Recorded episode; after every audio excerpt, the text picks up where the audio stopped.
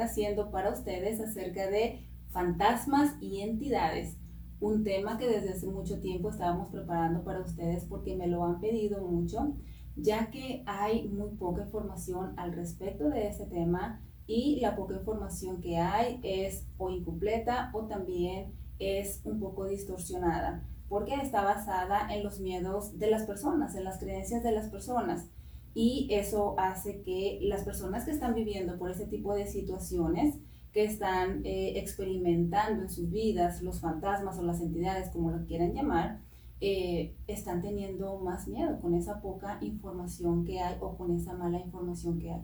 Entonces, este, este, el propósito de hacer esta serie de videos, que todavía no sabemos cuántos van a ser, pero van a ser varios, para asegurarnos de que toda esta información va a estar ahí contenida, toda la información que ustedes necesitan, las herramientas, todo lo que necesitan para saber cómo vivir una vida libre de estas entidades, qué son, cómo las pueden identificar en sus vidas, si algún ser querido está pasando por esto, cómo ayudarlo, ustedes mismos, ustedes mismas, cómo hacer para que su vida pueda fluir en un mayor amor y no que gira alrededor de estas entidades. Como les decía, este es un tema que nos interesa a todos porque todos de alguna manera hemos tenido experiencias paranormales, por así decirlo, em, con, con, la energía, que nosotros le llamamos entidades, eh, más comúnmente como fantasmas, esas experiencias que no entendemos que la gran mayoría de las veces comienza cuando somos niños. Eh, yo, de acuerdo a mi experiencia como persona y también con el trabajo que hago, siempre me topo con estas personas, con estas historias que me dicen que ellos de niños lo vivieron, pero ahora sus hijos también lo están viviendo. Es por eso que es un tema que nos interesa a, todo, a todos, es por eso también que las personas me habían estado pidiendo mucho que habláramos de esto y por supuesto como cada video que yo hago con las personas que me acompañan, siempre, siempre queremos hacerlo con el debido respeto, porque esto es un tema que entendemos eh, que es muy serio. Nuevamente, aprendemos, ¿no? crecemos aprendiendo que son los fantasmas o también con mucho miedo y viendo a los fantasmas como algo que nos va a atacar, que nos va a hacer daño. Mas, sin embargo, créanme que este tema lo abarca absolutamente todo y sostiene esos niveles muy profundos porque tiene que ver con lo que la persona está viviendo en el momento, lo que está sintiendo y cómo eso está afectando a su vida, su integridad, su dignidad, su estado mental, emocional, cómo la persona se, se encuentra de repente sola en esa situación. ¿Por qué? Porque es gracias a que hay muy poca información que la persona va a estos lugares buscando ayuda y más que buscar ayuda, encuentra más miedo, la gran mayoría de las veces. Si va a una iglesia, lo que les han dicho a esas personas es que están poseídas por un demonio porque son pecadores o pecadoras. Entonces la persona ya no quiere regresar ahí porque, imagínense, su dignidad se ve quebrantada. ¿Quién se quiere sentir así? También si van a un psicólogo, el psicólogo inmediatamente va a pensar que tiene problemas mentales que por supuesto todo ese tema de las entidades tiene mucho que ver con todos los cuerpos, el mental, el emocional, el psíquico, por supuesto, y entonces a través del físico es que se expresa toda esta energía inconsciente que forma la entidad. Sí es cierto eso, más sin embargo hay muchísimo más. Esto de las entidades no solamente se queda en el cuerpo mental, entonces lo que hace un psicólogo, un psiquiatra sería medicar a la persona porque necesita equilibrarla mentalmente las personas que están en esa situación, que saben de alguna manera, que reconocen que no están locas, se van de ese tratamiento porque saben que hay una respuesta que pertenece más allá de lo que sus ojos físicos pueden ver. Entonces, por, esa es la razón por la que estamos haciendo esta serie de videos que no sabemos cuántos van a hacer, pero lo importante es que va a tener toda la información que ustedes necesitan para que nuevamente puedan tener esas respuestas, esas herramientas y ustedes se puedan ver libres de todas esas entidades, viviendo una vida con mucha más claridad de qué es lo que está pasando en sus vidas, por qué reaccionó de esta manera, ah, ya tiene un sentido. Entonces, eh, nuevamente, quitar la vergüenza de nuestras vidas y vivirla con dignidad. me acompañan en esta serie de videos. Mi querida Roxana, ¿cómo estás? Muy bien, gracias por la invitación. Muchas gracias a ti. Mi querida Claudia, ¿cómo estás? Bien, gracias a Dios. ¿Y tú? También muy bien, gracias a Dios. ¿Estamos listas? Sí. Pues comenzamos.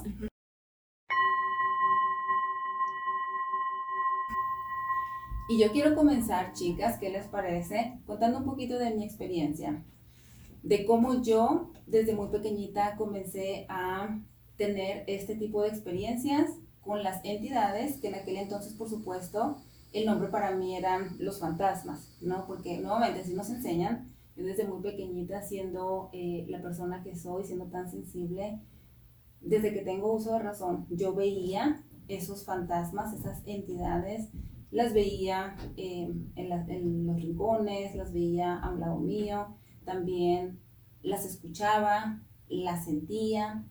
Eh, ¿Cómo, aquí escucho esta pregunta, ¿cómo las escuchabas? Pues la gran mayoría de las veces tenían una voz muy gruesa, muy perturbadora. Y yo muy pequeñita de tres, esto comenzó ya cuando yo tenía esta conciencia de que a mí me estaba pasando esto, tenía como tres años y de ahí en adelante siguió en aumento. Em, también soñaba cosas que luego se hacían realidad. Muchas veces me encontraba en, en, grupos con mi familia de adultos, entre ellos mi mami, sus hermanos, eh, sus cuñados, y yo ahí, yo me recuerdo una vez, aquí vamos a, vamos a empezar aquí con esta anécdota que yo sé que les va a encantar. Yay, me encanta. Ok. Era una noche y estaban ahí reunidos, creo que eran dos de mis tías, una de ellas con su esposo y también mi mami y yo. Estábamos en la sala y yo estaba en ese sillón individual, ¿no? Que es nada más para una persona. Y todos ellos estaban en, en los otros dos sillones, que es el mediano y el grande también. Entonces, en ese momento yo me sentía rara, extraña, porque siendo tan pequeñita uno no puede identificar claramente, ahí es la presencia de una entidad, más sin embargo se siente uno diferente ellos estaban conversando como adultos, yo era la única niña ahí, yo me estaba sintiendo extraña, como que algo no estaba bien, algo me decía que algo no estaba bien. Ahora sé que yo ya estaba sintiendo y percibiendo ese miedo. Entonces de repente tocan la puerta muy fuertemente, la puerta de la calle y la quieren tumbar y en eso se levantan mis tías y se levanta el tío, el esposo de mi tía, él es el hombre, él abre la puerta y eran dos muchachas que vivían ahí mismo en la cuadra, esto eran, eh, fue en México, que vivían ahí mismo en la cuadra, ellas tenían, eran adolescentes, yo era más pequeñita, y se metieron llorando, todas histéricas, entonces era la pregunta, ¿qué les pasa? Entonces decían, es que una lechuza nos pasó volando por la cabeza. Entonces ustedes saben también, ¿no? Nosotros crecemos creyendo que las lechuzas o son brujas o son del diablo y nos van a hacer algo malo o tenemos brujería si se nos cruza una lechuza. Entonces, pues ya mis tíos eh, las encaminaron a sus casas que vivían ahí mismo en la cuadra y yo recuerdo que en ese momento para mí fue como el balde de agua fría, como entonces sí está pasando algo. Ahí yo puse, yo abrí todos mis sentidos, ahora lo sé, en aquel momento era tan natural porque yo siempre he sido así, recuerdo que abrí todos mis canales, todos mis sentidos, me fui con mis tíos a llevar a esas muchachas a la casa. Y yo en ese transcurso de la casa de mi abuelita a la casa de ellas, yo recuerdo que yo lo sentía todo. Yo sentía, ahora sé que eran todos estos espíritus, todas esas entidades que estaban fuera de control porque las muchachas de alguna manera, es que no me quedan pero de alguna manera ellas habían abierto estas puertas, ¿no? Con ese miedo, con esas creencias. Y yo todo lo estaba experimentando sin darme cuenta. Yo creo que yo tenía como unos cinco años. Las encaminamos y entonces regresamos a la casa de mis abuelitos y ya mis tíos y mi mami, siendo adultos, ya también ellos se envolvieron por esas creencias de que la lechuza les quería hacer daño a las muchachas y entonces empezaron a decir que la lechuza está allá y mira los ojotes y mira cómo nos mira. Imagínense, yo era, el miedo este en mí se iba extendiendo, extendiendo, extendiendo, yo sin saber también que era miedo. Entonces recuerdo que regresamos a la casa, nos sentamos en la sala, ellos empezaban a hablar historias de miedo.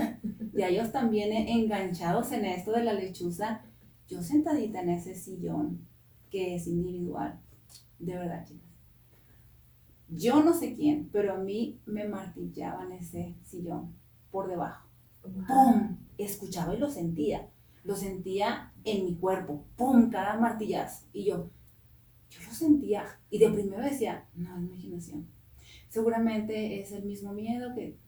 Pero ya el tercer martillazo, volteo a ver a todo el grupo y todos platicando, interactuando como si nada. Y me volteé otra vez en mí y los martillazos seguían. Y yo decía, esto no es mi imaginación.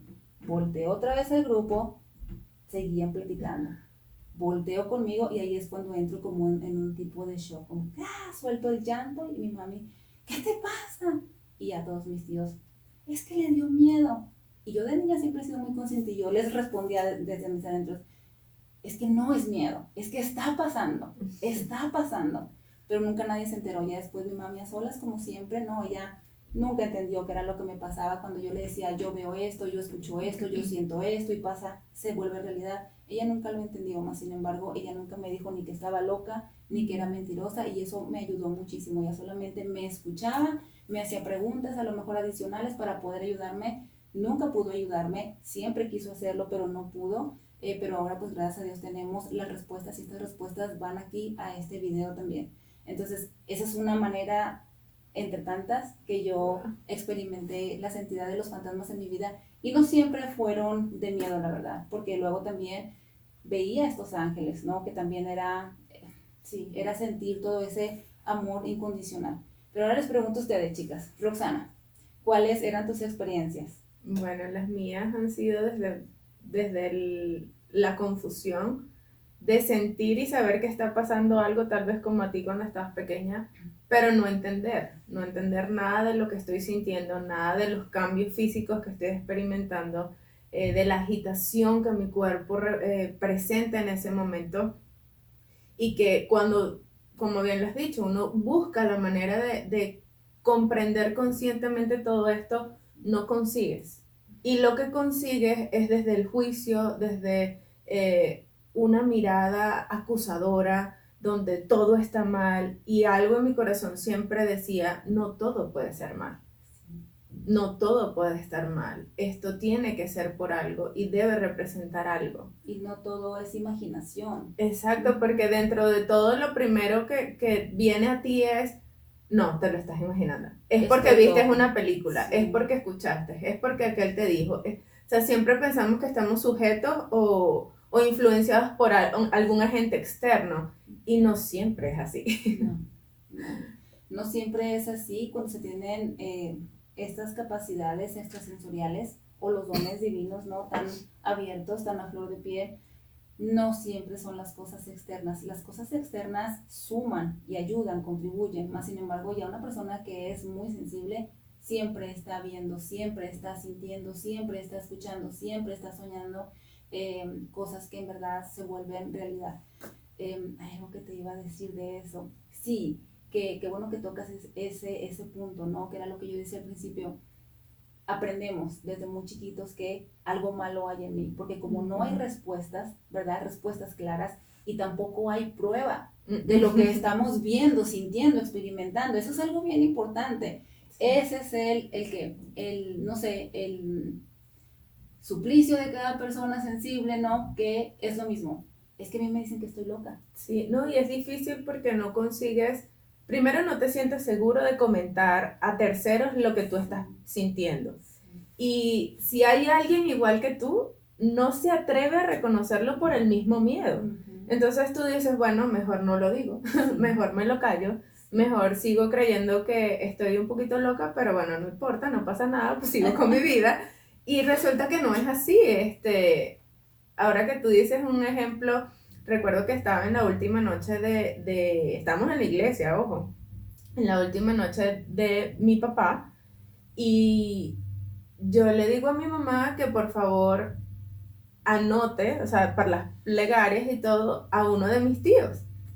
Y claramente yo pude escuchar, o sea, yo no pude disfrutar de la misa ese día porque yo escuché claramente a una de mis abuelas que me dijo, y porque a mí no. Pero con la, yo nunca, yo no la conocí este, en persona ni nada, pero yo sabía que era ella, con voz de mujer y todo. Y fue cuando yo quedé así como en shock y yo dije, ay Dios me estoy loca, estoy loca.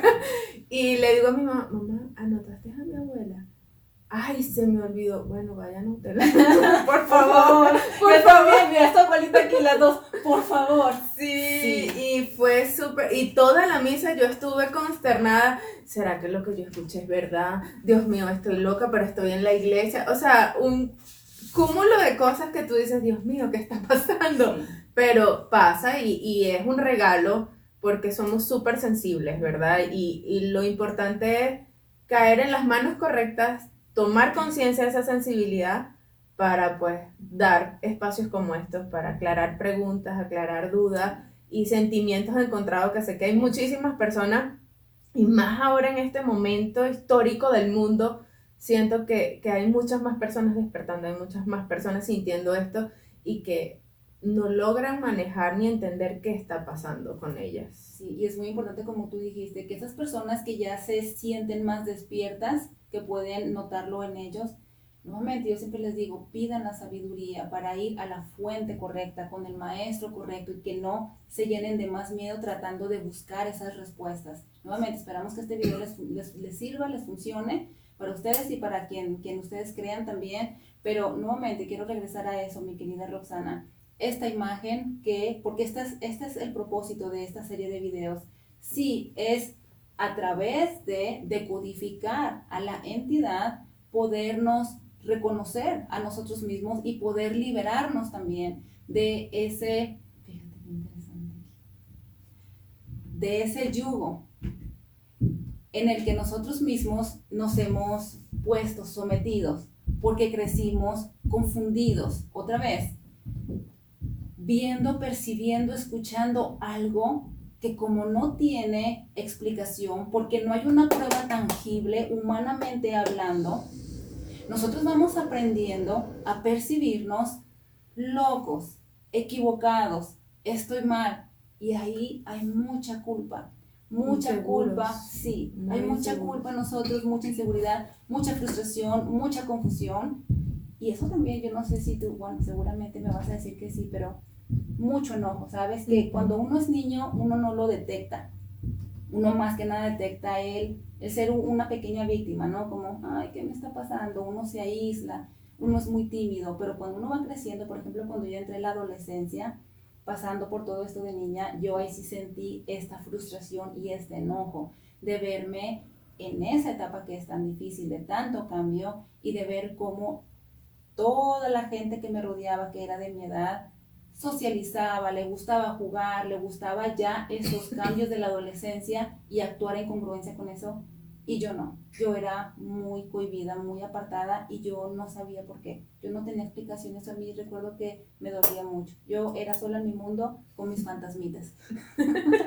sí, porque es cierto también, ¿no? Esto se vuelve como muy cómodo para uno. Se queda uno en ese mundo de sus fantasmitas, de sus entidades, porque ahí es donde uno resuena más Puede que afuera no tenga sentido, puede que los humanos no entiendan esto, mas sin embargo para uno es tan natural que aunque no tenga una explicación humana, para uno naturalmente no hace falta esa explicación. Y uno prefiere mejor quedarse ahí porque uno encuentra ese entendimiento, uno se siente compatible con ese mundo. Sin darse cuenta uno, vamos creciendo y nos vamos quedando atorados, estancados ahí, nos apegamos a ese mundito que ya cuando comienza esta vida de tener novio, casarnos, tener hijos, no se nos hace fácil salir de ahí porque ya nos acostumbramos tanto a estar en nuestros mundos internos que la convivencia entre humanos luego se vuelve, si ya estamos listos, una gran práctica y un gran aprendizaje porque siendo humano, ¿quién no quiere vivir una vida humana? Pues sí. Entonces no hay nadie que te diga, que te explique lo que yo les estoy explicando, ¿no? Ah, mira, estuviste tanto tiempo en tus mundos internos,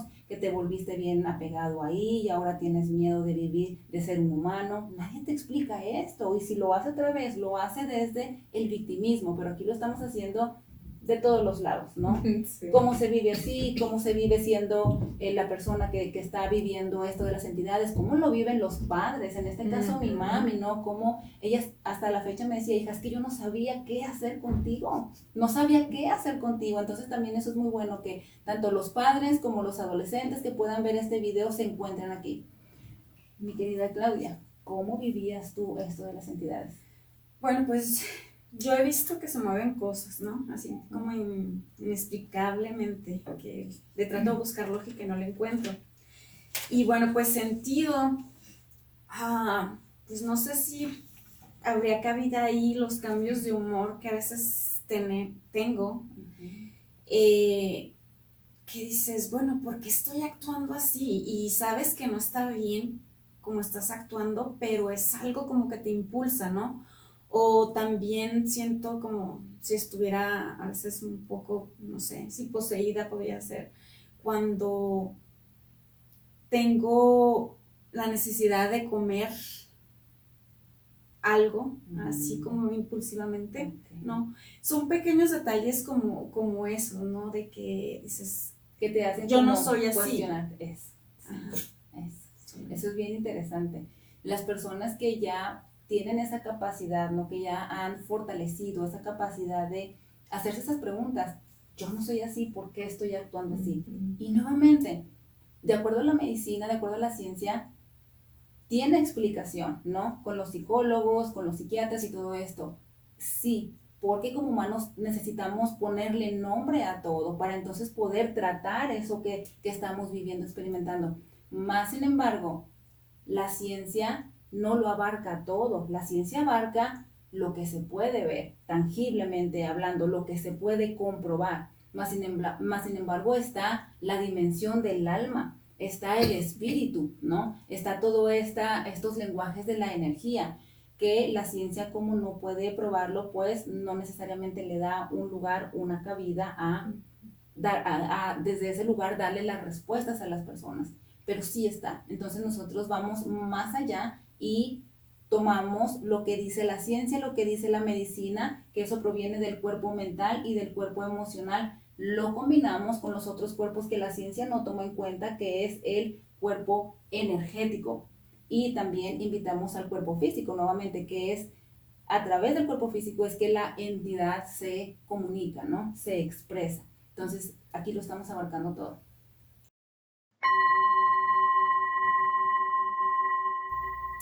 Entonces, ¿qué les parece si comenzamos con la primera pregunta? Échale, Claudia. Bueno, pues debemos empezar desde el principio. ¿Qué son las entidades? ¿Qué son las entidades? Bueno, las entidades son energía de miedo no procesada por cada uno de nosotros, viéndola por supuesto desde la perspectiva del ser humano, porque esta respuesta, este significado tiene una connotación muchísimo más profunda que tiene su propio núcleo. ¿Dónde comienza todo esto? Aunque no lo crean, y esto va a sonar como una bomba para todos nosotros, la entidad es la inocencia, que está siendo sometida precisamente por ese miedo. La inocencia que es verdaderamente el amor. Ese amor que por nuestros miedos más extremos, por nuestro sufrimiento más extremo, por nuestras creencias, está siendo sometida. Ese amor no está siendo permitido. Nuevamente, porque estamos equivocados respecto al amor. Le estamos teniendo miedo al amor y es por eso que estamos sometiéndolo. Pero para poder, entre comillas, someter a ese amor, o por lo menos como seres humanos, para poder creernos que tenemos esa capacidad de poder someter a la única fuerza, la única fuerza que es verdadera, y la única fuerza que es capaz de transformarlo todo, para nosotros como seres humanos, en algún punto de nuestra vida, muy inconscientemente, podemos creer que podemos tener ese poder de someter a ese amor, es necesario crear a una fuerza que pueda ser capaz de igualar a la magnitud de ese amor. Es cuando nosotros como seres humanos creamos a la entidad. ¿Por qué creamos a la entidad? Porque nuevamente en algún punto de nuestra vida, y esto comienza desde muy pequeñitos, créanme, pero otra vez, esto tiene un principio, un núcleo que va muchísimo más allá de nuestra vida ya como seres humanos. Esto comienza cuando estamos en el vientre de nuestra mamá. Ahí ya somos materia, no hemos salido a la superficie, no hemos salido al mundo, puesto que todavía estamos en el vientre de la madre, más sin embargo, ahí ya somos materia. Desde el momento en que el óvulo es fecundado, ahí ya comienza este proceso de convertirnos en materia. En ese momento ya hay una vida latiendo. No hay forma todavía, pero ya hay una vida latiendo. Y adivinen qué, ahí, siendo ya nosotros vida en el vientre de nuestra mamá, aunque sea en ese preciso momento donde se dio la fecundación, ya hay vida, ahí nosotros ya estamos viviendo nuestra vida, nuestra existencia desde el lugar de la madre. Es decir, todavía no tenemos forma, una forma material, mas sin embargo ya estamos sintiendo y procesando como humanos. Y ahí, si la madre no está en total equilibrio, que casi nunca lo estamos, ¿verdad? Porque no somos seres totalmente conscientes, por eso es que estamos aquí en este aprendizaje. Eh, si la madre no está totalmente equilibrada o no es consciente de sus emociones, de sus sentimientos, del trauma que viene cargando, nosotros ya formamos nuestra identidad de acuerdo a la identidad que la madre tiene de sí misma. Y siempre esa identidad es una identidad incompleta o falsa porque proviene de ese dolor, de ese trauma. Y nosotros ahí creciendo, pasando nuestro desarrollo en el vientre de nuestra mamá, nosotros ya estamos creyendo que esa identidad que la madre cree que tiene o que es, ya nosotros no la estamos cargando. Esa identidad proviene de esas entidades que es, es esa energía inconsciente, no procesada, no liberada y que fue de la, de la cual fue creada esta entidad. Recuerden, nosotros naturalmente somos amor, nosotros naturalmente somos seres conscientes. Por lo tanto, nosotros ya tenemos aquí naturalmente y automáticamente integrado el recuerdo de ese amor que es divino, que es perfecto, que es total, porque es un amor divino, es un amor incondicional. Nosotros puede que como humanos no sepamos identificar esto claramente, mas sin embargo eso ya está en nosotros naturalmente. Por eso es que como seres humanos nosotros siempre estamos dando, todo lo que hacemos siempre estamos dando. Ese es el amor expresándose naturalmente a través de nosotros, sin que nosotros nos demos cuenta la gran mayoría del tiempo. Entonces nosotros ya reconociendo naturalmente que somos amor, en ese punto de la vida, estando en el vientre de la madre, o ya nosotros siendo pequeñitos, o a lo mejor siendo adolescentes o siendo adultos, pero en ese primer momento que nosotros decidimos inconsciente crear a la entidad, nosotros en ese momento de nuestra vida estamos pasando por un momento muy doloroso, muy difícil. Entonces está el amor ahí sosteniéndonos dentro de esa situación, pero como hay mucho dolor de parte de la persona, mucho sufrimiento que está experimentando, vamos a poner de ejemplo porque en ese momento era un niño de dos años, ¿no? Un niño de dos años no tiene una conciencia eh, de adulto, pero es un niño de dos añitos eh, y se murió su papá. Este niño no tiene mentalmente la conciencia de, chin, se me murió mi papá, ahora qué va a ser de mí sin él, qué va a ser de mi futuro, qué va a ser de mi mamá, qué va a ser de mis hermanos. Más sin embargo, el niño por ser un ser, un ser de luz, un ser energético, está percibiendo todo el dolor que se está eh, viniendo a la superficie con esa situación.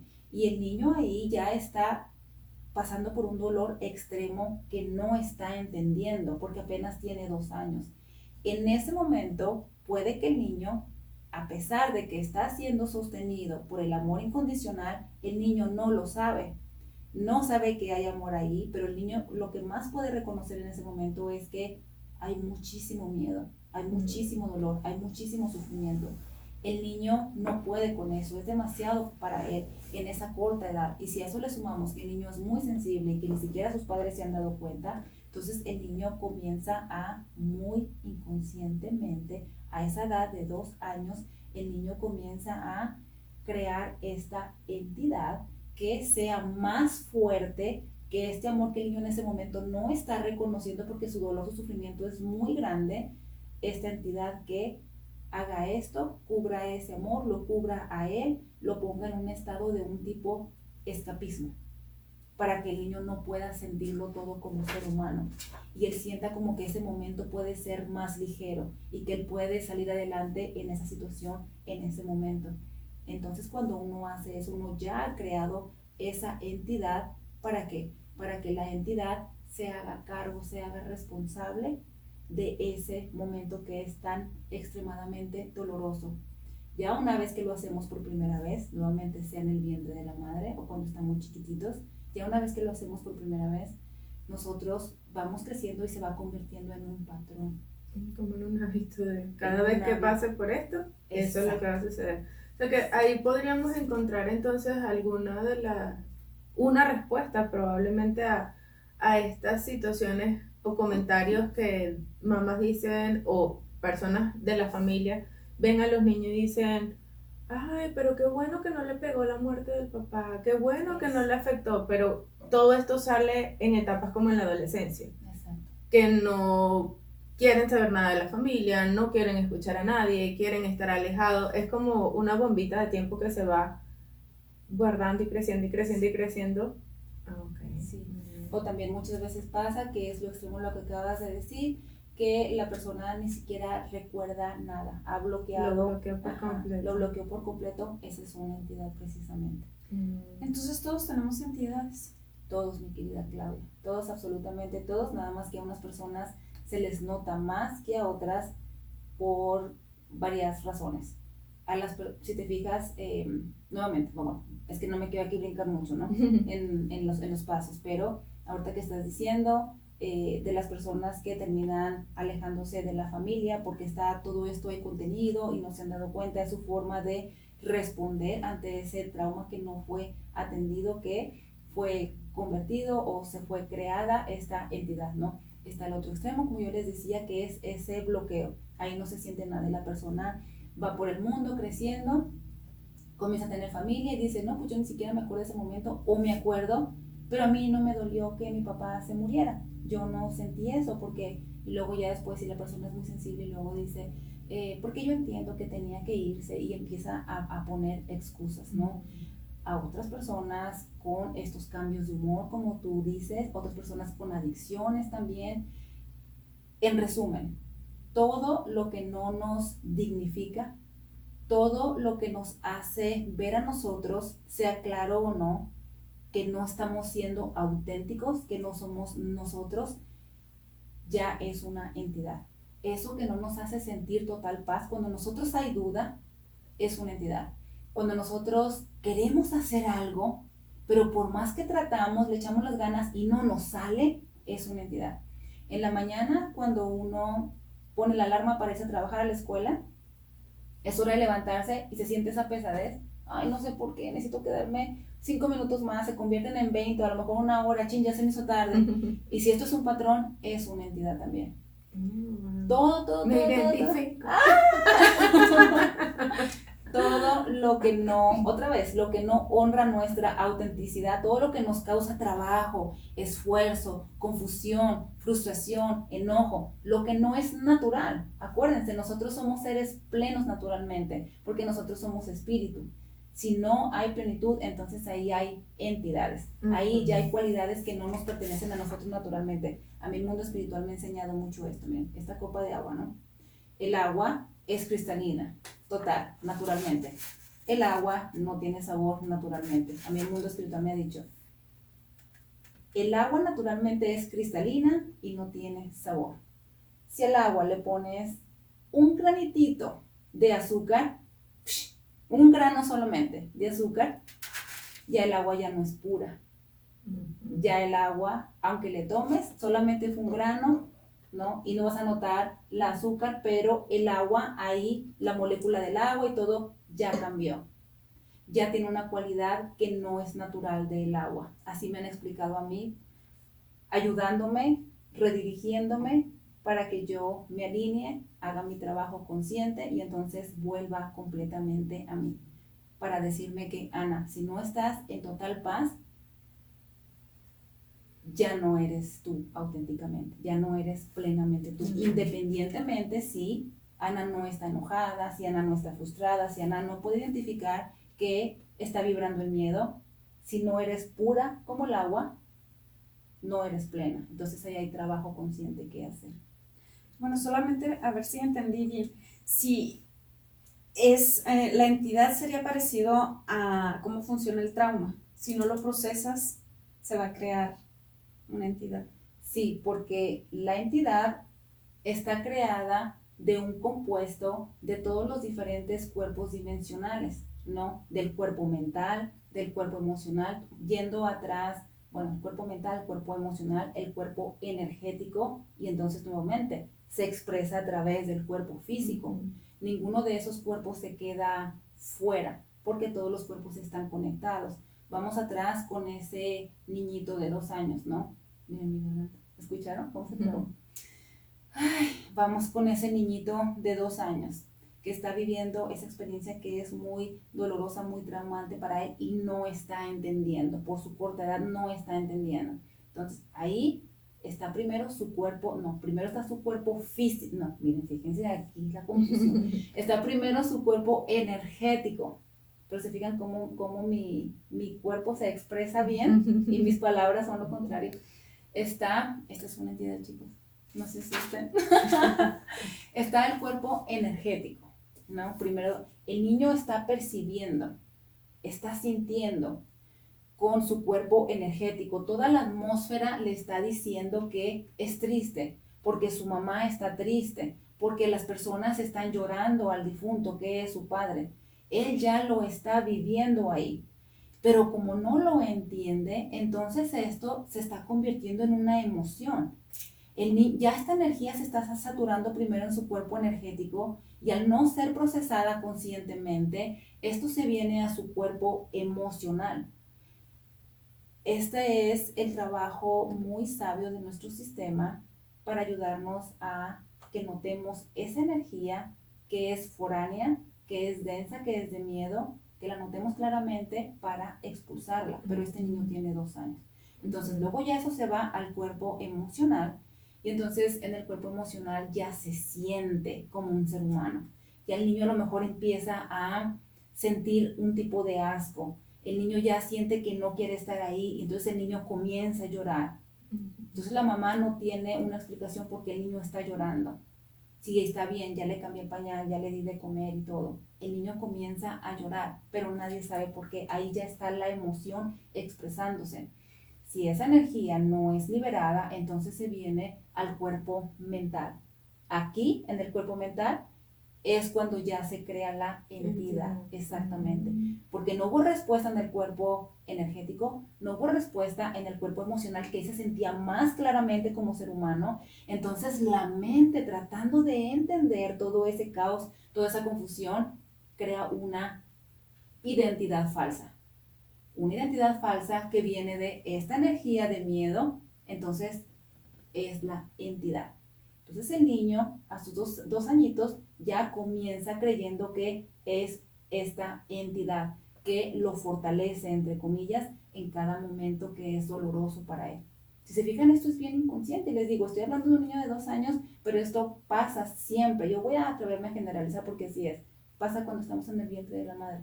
De verdad. Entonces ya una vez que se convierte en una identidad falsa para nosotros, esa ya es la entidad, la persona va creciendo y entre más pasa el tiempo y si la persona va teniendo un historial de trauma conforme va creciendo, esta entidad se va fortaleciendo porque la persona misma va repitiendo este mismo patrón, va fortaleciendo esta entidad y en algunas personas es cuando se expresa más claramente esta entidad. Esa es una de las razones que mencioné, que, que no me quería brincar, pero es necesario que termine esto. Esa es una de las razones, mi querida Claudia. La otra, que esta es la explicación que siempre libera a las personas que vienen conmigo. Porque todos tenemos una historia de trauma, eso ya lo sabemos. Pero las personas están buscando más, que una respuesta que me deje en total paz. Ahí está ya esa respuesta del trauma. Hay personas, a las personas que se les nota más, es porque ellos por misión de vida y ellos por el tipo de dones que tienen, se les va a notar más la entidad. ¿Por qué? Porque esa persona, vamos a decir, que su misión de vida es servir, es ser un canal. Esa persona es un canalizador así como yo. Lo más seguro que el cuerpo físico de esa persona, el ser humano de esa persona, tiene que servir como vehículo. Primero sirve como canal para que esta energía pase por este vehículo, por este contenedor que es él, pero la persona como su misión de vida es servir como canal para liberar esa energía conscientemente, naturalmente ya está dotado con todas las capacidades para hacerlo naturalmente, sin que tenga que ir a la escuela de entidades. No lo sabemos, ¿verdad? Por eso es que crecemos confundidos, enojados, asustados, como sea, pero créanme, por misión de vida, la vida siempre nos está llevando a las personas, a los lugares correctos y a las situaciones necesarias que siempre nos van a estar mostrando quién eres tú. ¿Quién eres tú naturalmente? ¿Qué has venido a hacer? Eso hablábamos ayer en la canalización precisamente, porque me preguntaba una persona, Ana, ¿y todos tenemos la capacidad de hacer el trabajo que haces tú, de ser canalizadores y liberar estas entidades? Entonces yo le decía, todos, absolutamente todos. Más sin embargo, mi misión de vida es muy específica en ese sentido. Por lo tanto, la vida a mí desde muy pequeñita, cuando yo andaba con mi mami, siempre me llevaba a esos lugares, a esas situaciones, y siempre estas personas me identificaban y le decían, ay mami, esta niña tiene algo. Siempre era brujería. La historia de ellos siempre era brujería, ¿no? Yo siempre tuve brujería, que yo de muy chiquita nunca me la creí. Mi mami, gracias a Dios, nunca hizo caso de esto. Pero ellos lo relacionaban con, esta niña tiene algo malo. Y le decían, señora, ¿quiere que le cierre el tercer ojo? Porque así dejaría de sufrir su hija. Seguramente es bien mensa. Y mami, uy, sí, esta niña. sí, es bien defectuosa. Y ellos, bueno, ¿quiere que deje de sufrir y de ser mensa? Entonces hay que hacer una limpia y le cerramos el tercer ojo y ya, es una niña normal. Yo me acuerdo que cada vez que a mi mami le decían eso, yo por dentro bien chiquita, yo decía, di, que no, di que no, di que no. Yo no sabía por qué, pero di que no, yo sabía que eso no era la respuesta. Mi mami hacía una pausa, ahora yo sé que la divinidad a ella la guiaba, porque ella creía en ellos. Y obviamente tenía una hija defectuosa porque ella no la entendía, pero ella hacía la pausa y su respuesta siempre era, no, gracias, así, no, gracias. Y yo era como que, uy, gracias, me salvé por esta vez. A mí la vida me protegía siempre en ese aspecto porque yo tenía que estar en este lugar y muchísimo más. Pero sí.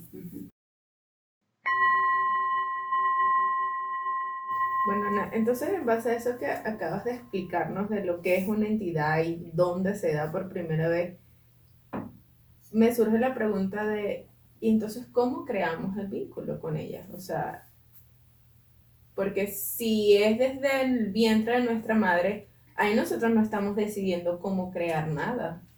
Exacto, pero nuevamente, por misión de vida, no es que ya todo esté escrito y que ya no tenemos de otra.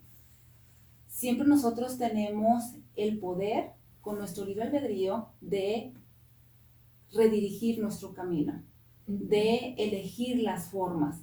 Más sin embargo, las prácticas, lo que venimos a aprender, eso sí ya está en nuestro plan del alma. Lo que venimos a aprender, eso ya está en nuestro plan del alma. Entonces la vida siempre nos va a estar llevando, como les dije, a esas situaciones con esas personas para que nosotros podamos ver, aprender claramente que sí, que no. Por lo tanto, si bien nosotros no somos conscientes, imagínense, suena como muy... Em, que suena como muy injusto.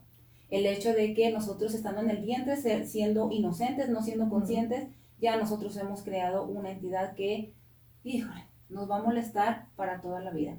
Más sin embargo, nuevamente, desde los lenguajes del alma hay acuerdos, contratos que ya están ahí.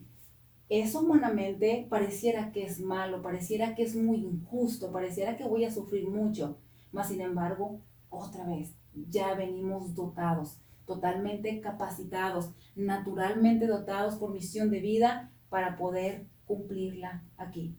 Yo sé que no se siente bonito, pero otra vez la vida siempre nos va a llevar a esas personas que nos van a dar esa respuesta. Y yo lo vivo y ustedes lo viven. Yo lo vivo a cada momento con cada persona que viene. A mí me tocaron las personas que son hipersensibles, las que son locas para todo el mundo, las que nunca han tenido respuestas, las que su vida ha sido perdida y oscura, vienen aquí. Y encuentran Exactamente, sí. Se encuentran a sí mismos están las respuestas. Al venir a ellos mismos y ¡ah! la gloria se les abre. Se les abre, mira, se les abre. Se les abre. Nos está hablando la gloria. Se les abre. Así es. Así es. Entonces nosotros siempre vamos a, por lo mismo, siempre vamos a tener este vínculo muy estrecho con las entidades, porque como nosotros mismos fuimos los creadores de esa entidad o de esas entidades, esa entidad es uno con nosotros. Mm. Nuevamente, hemos aprendido que es algo separado de mí. Es el demonio, es el mal que me quiere hacer daño. Es por eso que le tenemos tanto miedo. Mas, sin embargo, no, imagínense, yo creé esa entidad de mi misma energía de miedo.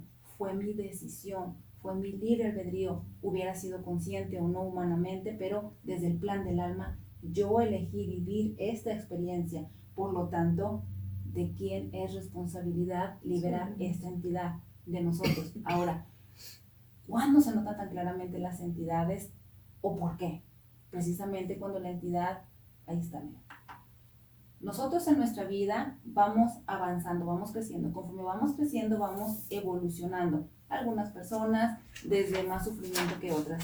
Pero no hay aquí duda, no hay duda de que siempre estamos creciendo, evolucionando. Entonces, conforme la persona va haciéndose más grande, va madurando, va aprendiendo, y más que nada si esta persona hace trabajo consciente, el ser humano de esta persona, con el alma de esta persona, se va alineando y cuando se va alineando va habiendo más congruencia en la persona. De manera que la persona, la gran mayoría de las personas no se dan cuenta de esto, pero cuando la persona ya está lista y viene con el maestro adecuado, que eso nuevamente yo lo digo mucho, hay personas que tengo aquí por primera vez en una sesión y salen esas entidades en la primera sesión. Salen en forma de nombres, la persona no se llama Juan, pero ya salieron muchos nombres para esa persona es una manera de que salen las entidades, o también otras formas es aparece este bloqueo, también otras formas es pues la persona parece que está poseída también, entonces es cuando hay una mayor alineación entre el ser humano, el alma y la entidad, tanto la entidad como el ser humano ya están listas para ser libres, ya están listas. Por eso la persona viene extremadamente asustada porque de repente, Ana, empecé a ver cosas. Empecé a soñar cosas feas, empecé, en mi casa empezaron a caerse las cosas, me empezaron a espantar. Ana, seguramente hay algo malo en mi casa. Ya llevé a un sacerdote, ya llevé a un curandero y me dijeron que me habían hecho brujería, que es la misma historia de siempre, mi misma historia que me decían a mí, brujería. Entonces, no, resulta que lo único que había que, había que hacer era que la persona se alineara, ¿no? Con su misión de vida en la actualidad, que actualizara ahora, porque esa persona ya ha evolucionado, de manera que ya no necesita a esa entidad. Qué bonito, ¿verdad? Ya no la necesita de verdad, porque ya la persona ya está lista para hacerse responsable y cargo de lo que antes no. Entonces, lo que la entidad pide es liberación, de igual manera que la persona, pero la persona no se ha dado cuenta de eso. Entonces, hacemos la liberación y esto, esta entidad se va de la vida de la persona. Me surge una pregunta acá. la, ¿Una misma persona puede hacer entonces vínculo con varias entidades a lo largo de su vida? Sí, claro. Sí, y de hecho, otra vez, eso es lo que hacemos todas las personas. Y, y si hacemos trabajo consciente, empezamos a identificar eso también, en nosotros y en las demás personas también. Las personas con eh, el síndrome este de personalidades múltiples, es, lo que les está pasando, solamente que es tan intenso que ya han llevado esto a un extremo muy, sí, eso y también eh, los, las personas que están poseídas, ¿no? Que necesitan ser exorcizadas. Yo sé, fíjate que esto no tiene mucha explicación. Puede tener un poco más de explicación estas personas que sufren de personalidades múltiples porque la ciencia tiene una respuesta. Es algo visible, tangible. Exacto. La ciencia puede venir al cerebro y hacer estudios y dar una respuesta, no completa, pero una respuesta que hasta la fecha no ha podido ayudar a la humanidad hasta cierto punto, es cierto. Más sin embargo, una persona que está poseída, pues ahí no, ¿verdad?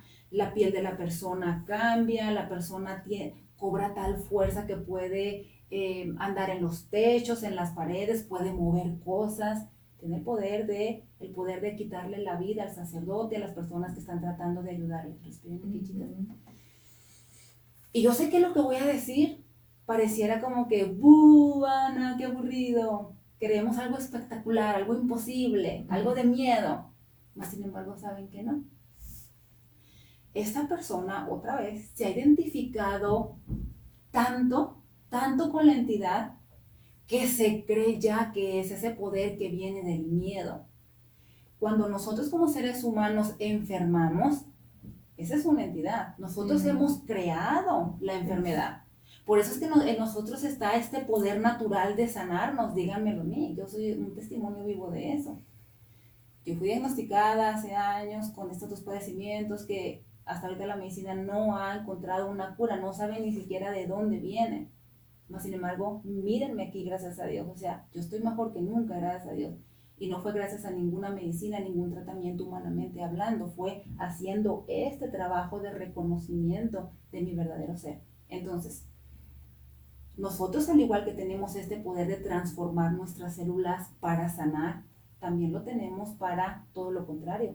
Nosotros somos seres con libre albedrío. El creador nos lo ha dado y nosotros elegimos qué queremos crear. Bueno, ¿verdad? Ajá, exacto. Que al fin de cuentas esas creaciones como eh, el estar uno poseído, estas entidades, todo lo que viene del miedo, no son verdaderas creaciones, son ilusiones. Pero podemos llamarlas creaciones mientras la persona, su mente humana, crea que esto es verdadero. Tan así que la piel cambia, la voz cambia, la fuerza cambia y todas estas cosas.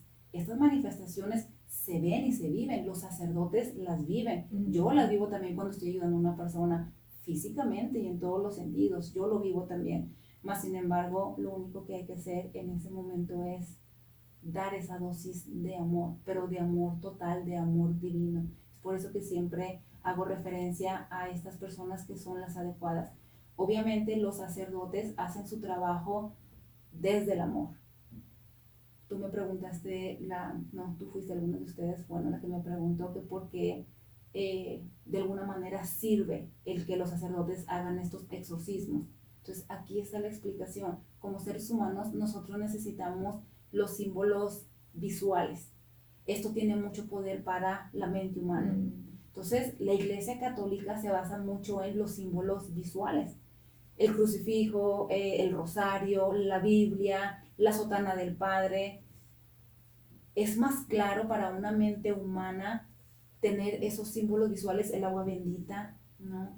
la voz de, del Padre nombrando el nombre de Jesús, en el nombre de Jesús te libero y todas esas cosas para una mente humana tener enfrente esos símbolos visuales y que el Padre le ponga la cruz en la frente tiene un, un mayor efecto, tanto para el sacerdote, que es un ser humano que no es fácil lo que está haciendo en ese momento, él cobra más fuerza porque tiene más fe con esos símbolos visuales. Y también esto ayuda a que su obra tenga más fuerza y también más efecto en la persona que él está ayudando que está aparentemente poseída. Esto proviene todo de la mente. La mente está reconociendo que como seres humanos nosotros le damos el significado de amor a esos símbolos visuales. Amor y un amor incondicional, un amor divino. Jesús, el creador, un sacerdote, la religión, por nosotros los humanos eso tiene mucho poder, tiene mucho peso. Y eso la mente humana, la psique humana lo sabe, lo reconoce.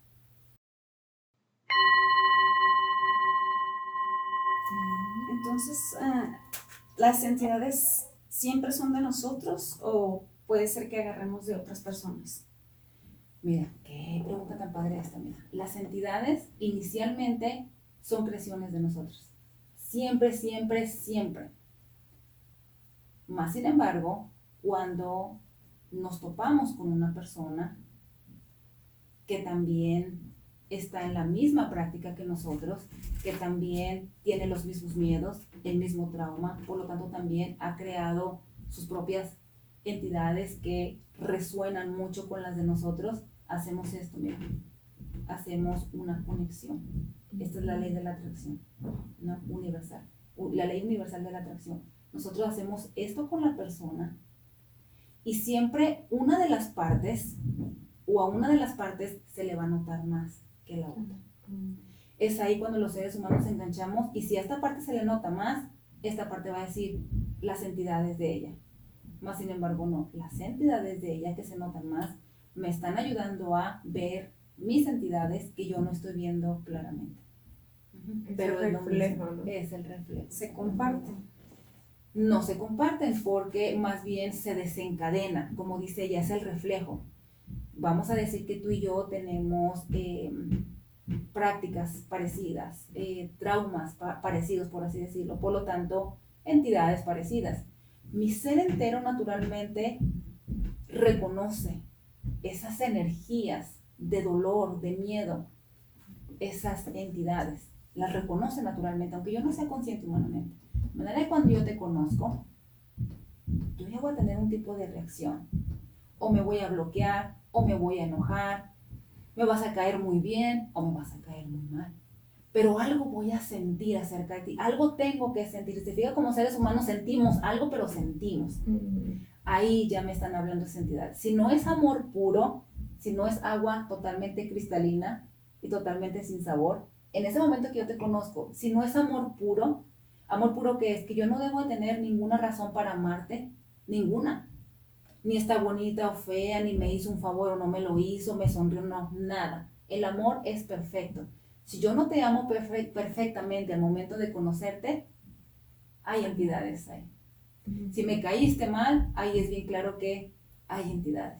Para que vean, no se vayan con esta creencia de que, ay, tiene mala vibra la Claudia. No, no, para nada. Es que ella me está mostrando claramente lo que no puedo ver en mí. Entonces, si nos mantenemos abiertos a esos, tampoco no se carguen esta idea de que, soy una, entidad, una, entidad hablando así. soy bien mala y hay algo malo en mí, el diablo vive en mí. No, Recuerden, es simplemente energía inconsciente que todos nosotros tenemos y manejamos. Cargamos, sí, porque somos seres energéticos nuevamente. Y como no somos totalmente conscientes, esa energía se queda saturada y forma bloqueos, que son estas entidades. Esa es la intención de este primer video, ¿no? De quitar esas creencias de que son demonios, son externos a nosotros y nos quieren hacer daño. No, es mi creación es una creación que proviene de mis miedos más profundos, de mis dolores, mis tristezas más profundas. Y si yo arrullo ese miedo, ese dolor, le doy amor, esa entidad, al igual que yo, vamos a estar listos para liberarnos y se va a ir. Anoche me dice una persona, Ana, entonces tú me tienes que decir cómo yo mato a esa entidad. me decía esto, le decía, tú no quieres matarla, porque el querer matar a alguien proviene nuevamente de la energía de miedo, energía inconsciente, energía de ataque, de violencia. Tú no quieres atacar a esa entidad porque entonces la estarías alimentando de esa energía de la que fue creada el miedo. La vas a fortalecer hasta convertirte en una persona que necesita ser exorcizada. ¿Se entiende? Así es como vamos escalando. Entonces yo le decía, lo que esa entidad quiere, está pidiendo es la dosis de miedo esta persona es otra persona, ella, el amor ayer yo, yo la veía y le decía, ay mujer, yo estoy enamorada de ti, de verdad, otra persona. Ya estaba ahí esa dulzura en ella, ¿no? Pero entonces le decía, arrúllala, ¿cómo lo hago, Ana? Respira conscientemente, ve a tu corazón, trata de enfocarte en el amor, haz estas meditaciones, cuando surja este enojo, porque ella a pesar de que sí, ya es otra, pues ella acepta que todavía le gusta enojarse, ahí está la entidad. Ahí está la entidad. Entonces digo, cuando surge este enojo, no te sientas que tienes que ser la perfecta, la más buena, no. Valida ese enojo, respira, ven a tu corazón y elige regresar al amor, arrulla esa entidad. Y poco a poco esa entidad va a ir perdiendo fuerza, se va a ir debilitando, hasta que tú ya no necesites eso. Va a ser la liberación ahí total. ¿Y cuándo se hacen presentes estas identidades?